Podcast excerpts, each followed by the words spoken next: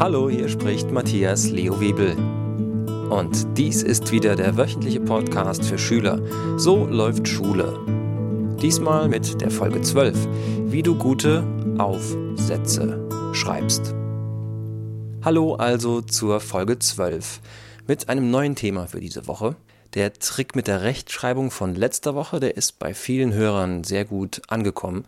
Und viele haben jetzt damit begonnen, sich an Wörter zu erinnern, indem sie sie sich als Bild vorstellen. Genau darum ging es in der Folge.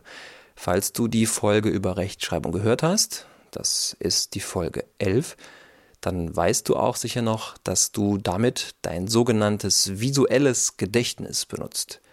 Das heißt, dir fällt ein, wie ein Wort aussieht. Du siehst Buchstaben.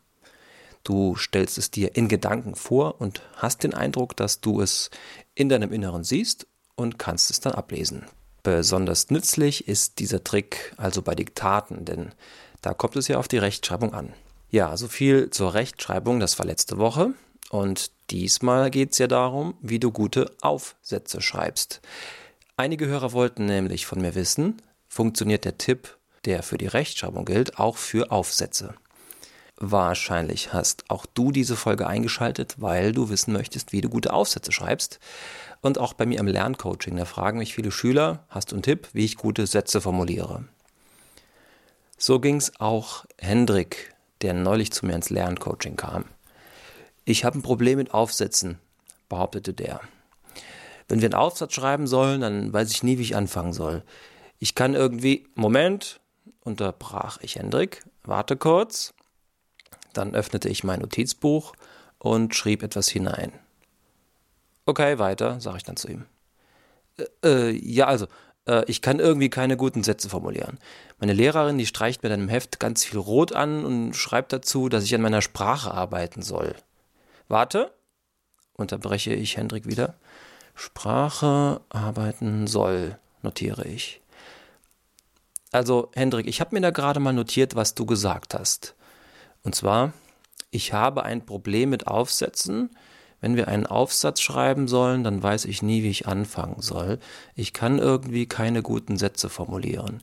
Meine Lehrerin streicht mir dann im Heft ganz viel Rot an und schreibt dazu, dass ich an meiner Sprache arbeiten soll.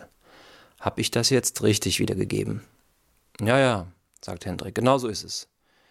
Und klingt das verständlich? Ja, ja, sagt er wieder.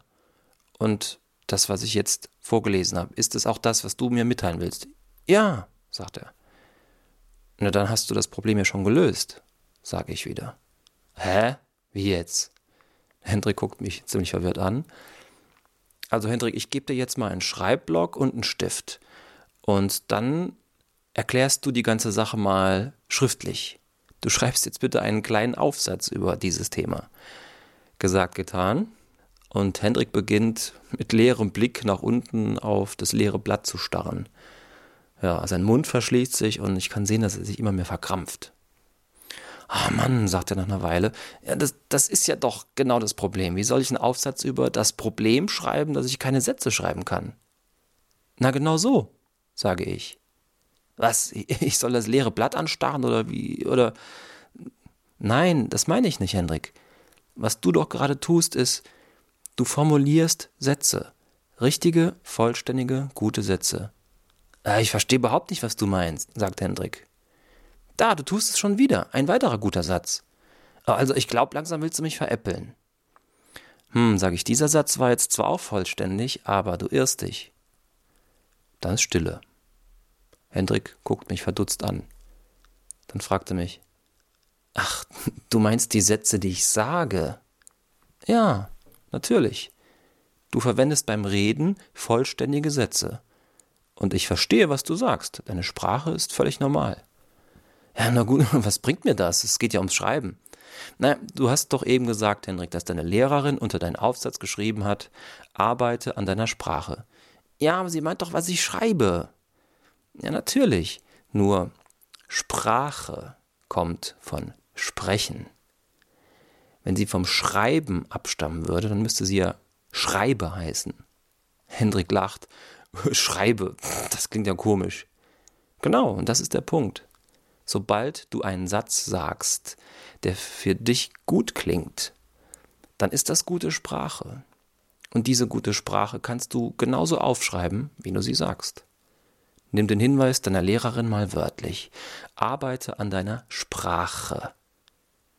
Das heißt, dass du dir im Aufsatz zuerst überlegst, wie du den nächsten Satz sprechen würdest. Sag ihn dir laut vor. Oder falls du mitten in der Klassenarbeit sitzt, dann sag ihn dir mindestens leise im Kopf vor. Hm, ich weiß nicht, ob das funktioniert, sagt Hendrik dann. Dann hör mir kurz zu, ich lese dir einen kurzen Aufsatz vor. Und dann fange ich an. Hendrik hatte ein Problem mit Aufsätzen. Wenn er einen Aufsatz schreiben sollte, dann wusste er nie, wie er anfangen sollte. Er konnte irgendwie keine guten Sätze formulieren. Seine Lehrerin strich ihm dann im Heft ganz viel Rot an und schrieb dazu, dass er an seiner Sprache arbeiten solle. Hey, das hast du über mich geschrieben, ruft der Hendrik. Das ist ja das, worüber wir eben gesprochen haben. Tja, ich habe es nur aufgeschrieben, Hendrik. Die Sätze stammen von dir. Du hast sie mir sozusagen diktiert. Ich habe sie nur in die dritte Person gesetzt, also er und Hendrik anstatt ich. Und ich habe sie in die Vergangenheitsform gesetzt. Hä, warum das? Na, weil du das ehemalige Problem selbst gelöst hast.